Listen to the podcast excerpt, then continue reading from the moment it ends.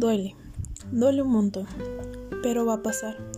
Y cuando sane, más fuerte vas a brillar, más alto vas a volar, más libre vas a soñar y vas a entender que algunas historias terminan para que otras mejores puedan empezar. El principito. El duelo, como se los dije anteriormente, lleva sus etapas, que hay que vivirlas tal y como nosotros queramos.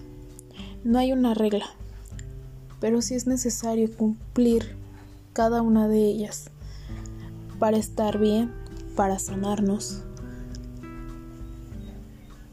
para sanar aquello que nos duele. En el capítulo anterior hablé sobre cinco etapas del duelo. Hoy las vamos a ver.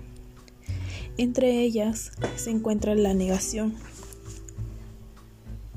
aquella etapa donde todo, negamos, todo es rencor, buscamos más opciones, más opiniones y nos negamos a la realidad, a lo que realmente nos está afectando. De ahí va a continuar la ira, el enojo. Nos, enojaría, nos enojaremos con nosotros mismos, incluso con las personas, hasta con la persona que nos dé la noticia. Enojo con la vida. Decir el por qué yo, por qué a mí. Pero no nada más es a ti. No solamente eres tú. Todos, a todos nos toca. Continuamos con un pacto, negociamos, cambia, a veces llegamos a cambiar o usamos aquella frase el de te doy mi vida por la de ella. Y eso lo hacemos con alguien espiritual, con alguien algo superior, algo que sabemos que existe que nos está escuchando en ese momento. Y hacemos un pacto hacemos un cambio. Pero sabemos que eso no va a pasar. La depresión es cuando ya adquirimos conciencia de lo que está pasando. Cuando estamos aceptando, pero aún nos negamos a eso. Y recurres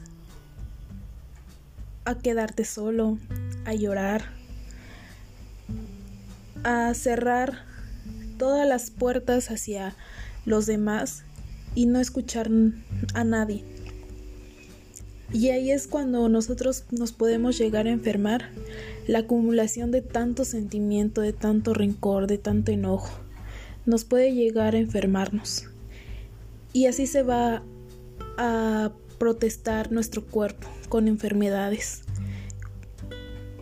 y nunca y si no tenemos la ayuda no podremos salir de ello. Después viene la aceptación.